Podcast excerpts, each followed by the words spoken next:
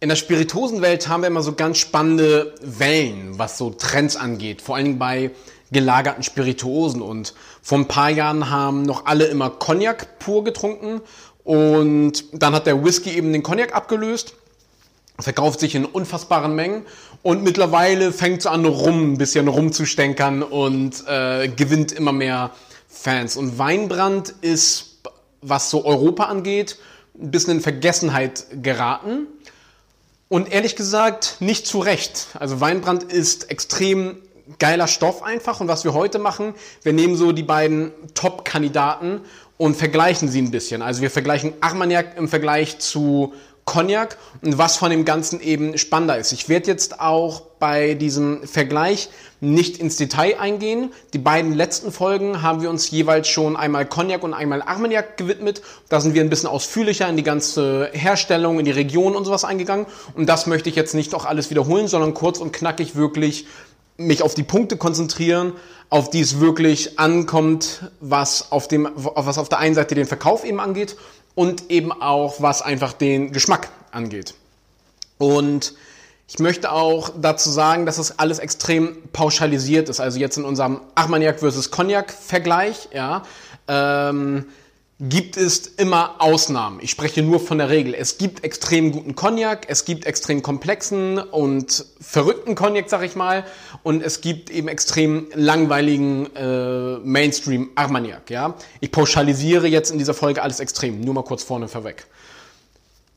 Cognac hat sich für einen Weg entschieden. Also wir reden beim Cognac vor allen Dingen eben von den Handelshäusern. Das sind ja keine einzelnen Distillateure in der Regel, sondern die ganzen großen Marken ausschließlich sind Handelshäuser. Das heißt, sie kaufen ja distillierten Wein von den Distillateuren eben auf, lagern sie dann eben noch in Fässern oder nur in Fässern nach und füllen das Ganze dann eben ab, indem sie die Fässer zusammenmischen zu einem gleichbleibenden Geschmacksprofil. Weil kleine Erinnerung, jedes Fass ist immer individuell, ist ein Naturprodukt und jedes Fass entwickelt sich komplett anders zu dem Fass daneben.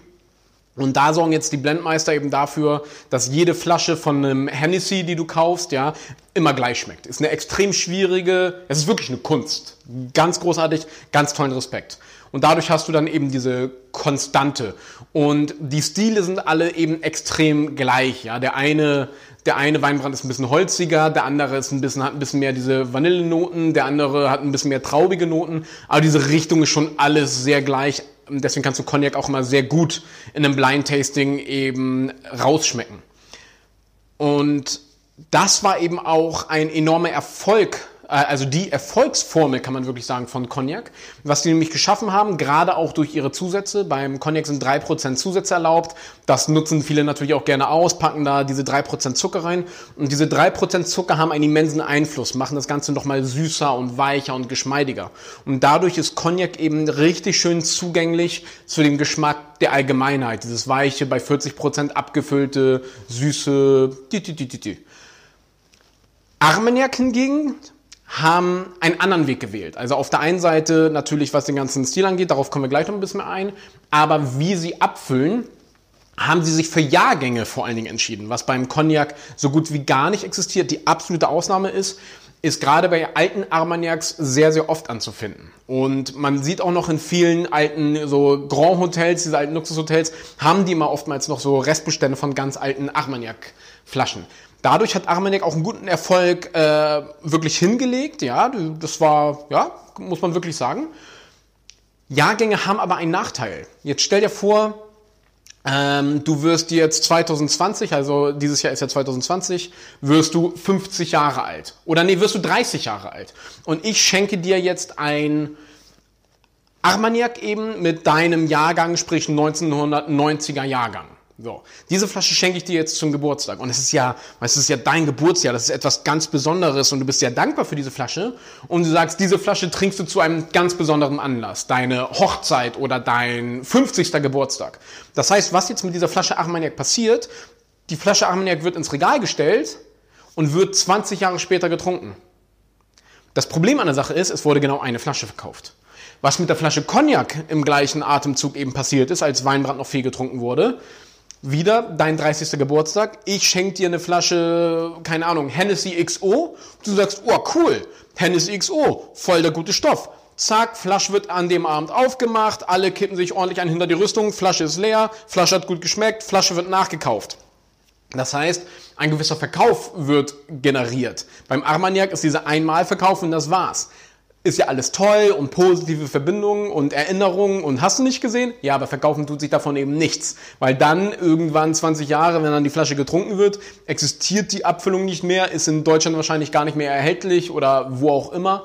Und dadurch wurde eben vor allen Dingen keine neue Flasche gekauft. Das heißt, die Absatzzahlen von Armagnac haben sich extrem schwer getan. Das heißt, mit dieser Entscheidung, auf Jahrgänge zu gehen, haben sie sich selber ins eigene Bein geschossen, rein was Verkaufsmengen eben angeht. Gleichzeitig hat Cognac in ein extrem cleveres Marketing investiert. Also sie haben sich wirklich einen Status aufgebaut. Cognac gleich Luxus, hochwertig, edel mit ihren wunderschönen Flakons und so weiter und so fort. Und haben damit einfach ein extremes Publikum angesprochen, vor allen Dingen auch ein gewisses Ego-Publikum, wo dann jeder, ich meine, diese Flasche Louis XIII, die kann ja jeder aus 3000 Kilometern erkennen, ja, und auch Leute, die mit Cognac oder Spirituosen sonst nichts zu tun haben. Und das hat diesen Wiedererkennungswert und diesen Status, den Cognac dadurch eben erschaffen hat. Damit haben sie etwas sehr Mächtiges erschaffen, wodurch die Leute auch gewillt waren, extrem viel Geld für so eine Abfüllung zu bezahlen. Viel zu viel Geld, muss ich an dieser Stelle auch sagen, um eben diesen Status zu erleben. Mit dem Geschmack hatte das Ganze eben nicht besonders viel zu tun. Und Armagnac blieb immer so dieser sehr bodenständige, wir sitzen am Tisch und trinken Armagnac und kippen uns einen hinter die Binde und hast du nicht gesehen? Armagnac ist ja immer noch so ein bisschen der Schnaps der Franzosen und so der Bauernschnaps und so weiter, ja. Sehr authentisch, einzelne Familien, die dahinter stehen, die kein großes Marketing betrieben haben, nicht das Interesse hatten, nicht die Ressourcen hatten, wie ein riesen Handelshaus wie Hennessy, Remy Martin, Courvoisier und wie sie alle eben heißen. Und ja, die, während die Franzosen einfach anerkannt haben, was Sache ist und was der Markt verlangt und da dann extrem nach vorne marschiert sind, haben sich die Armagnaquesen so ein bisschen auf ihren ja, ist auch ein bisschen Ignoranz natürlich an der ganzen Sache, ja, und äh, die saßen und sagen, nein, wir haben das schon immer so gemacht und bla bla bla bla bla. Ist cool und deswegen machen sie auch so coolen Stoff, aber wie gesagt, für den Verkauf förderlich ist es nicht und deswegen stecken sie auch in wahnsinnigen Schwierigkeiten und die meisten Produzenten können nicht von der Armagnac-Produktion leben und müssen tatsächlich noch andere Landwirtschaft betreiben etc., um ihre Familie zu ernähren können. Was jetzt die Produktion angeht, ich möchte jetzt anhand von der Produktion im Direktvergleich nochmal die beiden Spiritosen äh, ja, eben in Direktvergleich setzen, um eben erklären, warum Armagnac, um das schon mal vorwegzunehmen, einfach der viel geilere Stoff ist, rein geschmacklich. Da möchte ich jetzt nicht weiter auf die Weinbereitung eingehen, also wo die Reben herkommen und so weiter. Wie gesagt, schau dir dafür einfach die ähm, anderen Folgen an, sondern wir gehen direkt zur Destillation. Beim Cognac ist eben äh, die Potstill-Destillation äh, zugelassen, ausschließlich. Und ähm, dadurch erzeugen wir schöne, volle, komplexe Brände. Alles cool, ist genau wie beim Single Malt Whisky und so weiter, kann man wirklich nichts sagen. Ich bin ein sehr großer Potstill-Fan. Beim Armagnac ist es allerdings anders. Beim Armagnac haben wir den Alambic Armagnac, der zum Einsatz kommt. Es ist zwar auch die Potstill Methode erlaubt seit 1972, findet aber so gut wie keine Anwendung, beziehungsweise nur für so die jungen Destillate und Brände. Was nämlich passiert durch den Alambic Armagnac, wir haben eine, äh, wir haben ein Potstill mit einer aufgesetzten Kolonne und das Ganze wird in einem Durchlauf produziert mit einem niedrigeren Alkoholgehalt von so 52 bis 62 Prozent, was viel rustikalere ähm, aromenreichere Aro ähm, Destillate eben herstellt. Klingt in den jungen Jahren nicht gut, das heißt in den jungen Jahren ist Cognac de facto besser, wohlschmeckender, weicher und zugänglicher. Allerdings brauchen wir für die Fasslagerung, gerade für den jahrelangen Fassausbau, ein gewisses Rückgrat. Das ist auch einer der Gründe, warum wir in Deutschland uns so schwer tun, vernünftige ähm, Single Malt Whiskys und so weiter zu produzieren, weil wir einfach zu sauber arbeiten. Wir haben da schlicht nicht genug Fusel in dem Stoff drinne, um mit den Fässern mitzuhalten. Und da bietet Armagnac, dieser rau destillierte, simple Brand, muss man ganz klar sagen, einfach eine extrem gute Basis, um jahrelang gegen dem Holz anstenkern zu können. Wodurch ein viel intensiverer Reifungsprozess überhaupt stattfinden kann und ein viel besseres und harmonischeres Zusammenspiel, du weißt, was ich meine, zwischen Holz und Destillat. Und aufgrund dieses Destillationsverfahren, Aussage, erschaffen wir eine Komplexität, die Cognac niemals erreichen kann. Das wird mein Freund Reini natürlich sehr freuen. ich freue mich übrigens schon sehr auf unseren Disput. Ja, ähm, das ist halt Fakt. Also Cognac ist dazu nicht in der Lage, egal wie sehr sich bemühen. Und wenn du den Besten der Besten nimmst, weil der Basisstoff dafür nicht den Grundstein eben bietet. Und deswegen ist Armagnac der Shit, was Weinbrenner angeht, sowieso der geilste Scheiß. Und international gesehen, wenn du alle Spiritosen in einen Pot, schmeißt, ist die einzige Spiritose meiner Meinung nach, die, was gelagerte Spiritosen angeht, Ausrufezeichen, gelagerte Spiritosen, nicht klare Spiritosen, ist die einzige, die an der Vielfältigkeit und an der Komplexität besser ist, ist eben Rum, wenn wir da nach Jamaika und Englisch-Guyana und sowas gehen. Aber ansonsten ist Armagnac wirklich hier Königsklasse, geiler, geiler, geiler Scheiß, ich liebe es. Ja. Und deswegen ist Armagnac geschmacklich besser als Cognac, interessanter als Cognac und Cognac kann Armagnac nicht erreichen. Ja, es ist wie es ist. Fasslagerung. Beim Cognac ist es vor allen Dingen die Limousin-Eiche, beim Armagnac ist es vor allen Dingen die Ayer-Eiche. Limousin-Eiche gilt als die hochwertigste Eiche der Welt ähm, zur Fasslagerung.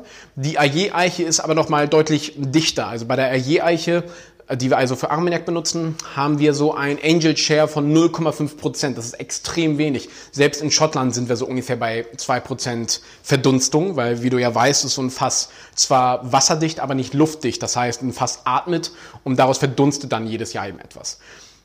Das heißt, der Reifungsprozess von Armagnac in einem Ayer-Eichenfass ist extrem langsam, aber auch hier sind wir wieder bei dem Thema, nach all diesen Jahren erschaffst du einfach eine Komplexität und eine Harmonie unfassbar.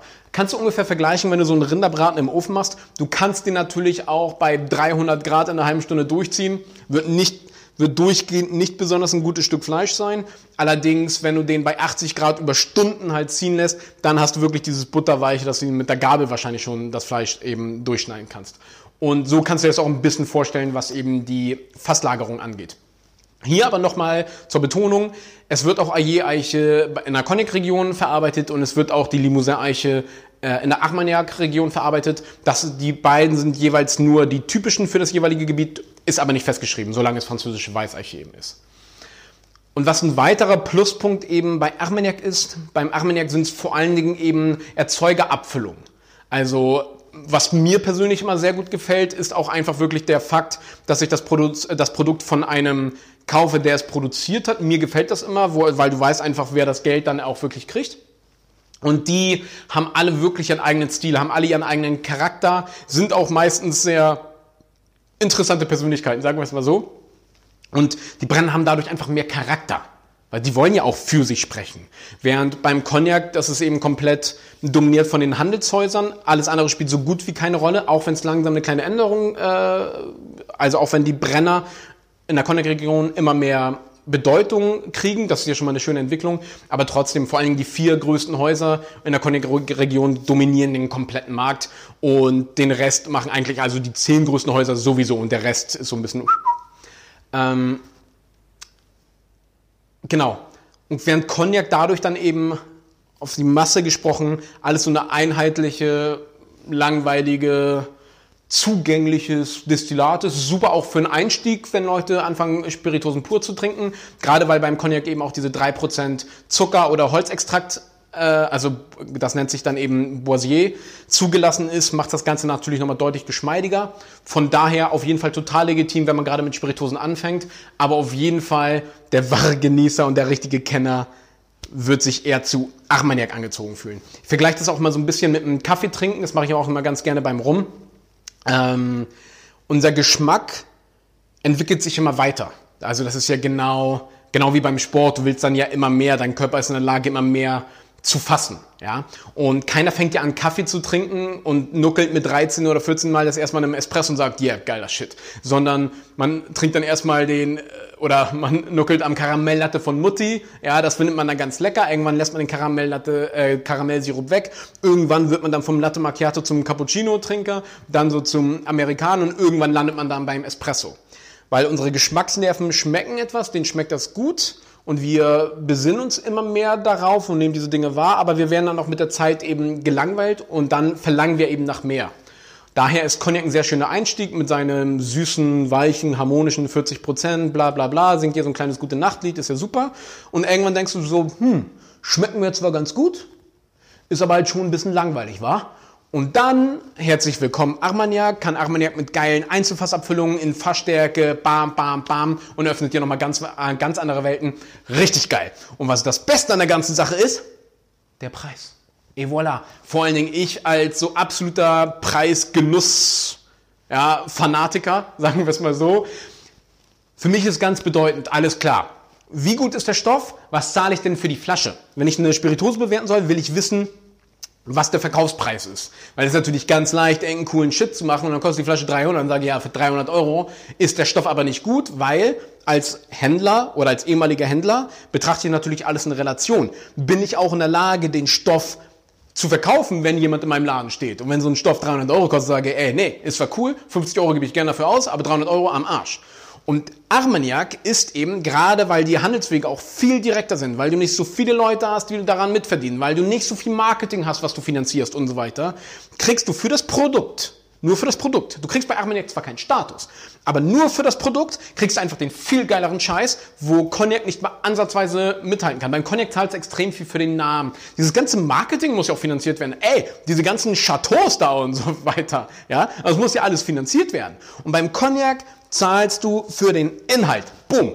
Beim Cognac eben für das ganze Pum, Pum, Pum, Pum. Kostet auch alles viel Geld, total legitim, möchte ich nicht bestreiten. Mir persönlich ist das ein bisschen Latte, sondern mir geht es eben darum, alles klar, hier Flüssigkeit innen drinne, schmeckt mir gut, finde ich geil, gönne ich mir richtig. Deswegen Armagnac Preisdings komplett gewonnen, zieht Cognac böse ab. Und da sind wir jetzt auch schon wieder bei einem ganz guten Übergang zu unserem nächsten Thema. Unsere nächste Folge wird nämlich Genuss gleich Luxus und dann noch so ein Fragezeichen dazu. Und was macht Produkte überhaupt teuer? Ja. Das war's für heute wieder mit einer sehr leidenschaftlichen Folge. Ja, dank dir, dass du wieder mit dabei warst. Wenn es dir gefallen hat, dann hinterlass doch bitte eine Bewertung auf iTunes oder Spotify und schick es auch einem Kumpel, den das interessieren könnte. Das ganze Weinbrand-Armagnac-Thema ist ja eh noch mal so eine Sache. Gesell dich gerne mit in unsere Facebook-Gruppe der Wagemut Taste Akademie eben dazu, wo wir das ganze Thema noch ein bisschen ausführlicher diskutieren und auseinandernehmen, wo auch gerne deine Meinung dann immer äh, gefragt und gern gesehen ist. Und auch hier, ich werde mit Reini, äh, also dem Reinhard, eine Folge machen, wo er die Seite des Cognac vertritt und dann werden wir ein bisschen diskutieren über das ganze Thema. Das wird auch auf jeden Fall auch nochmal sehr spannend. Mein Name ist Nikolas Kröger von der Wagemut Taste Academy und ich wünsche dir noch einen schönen Tag. Ich danke dir.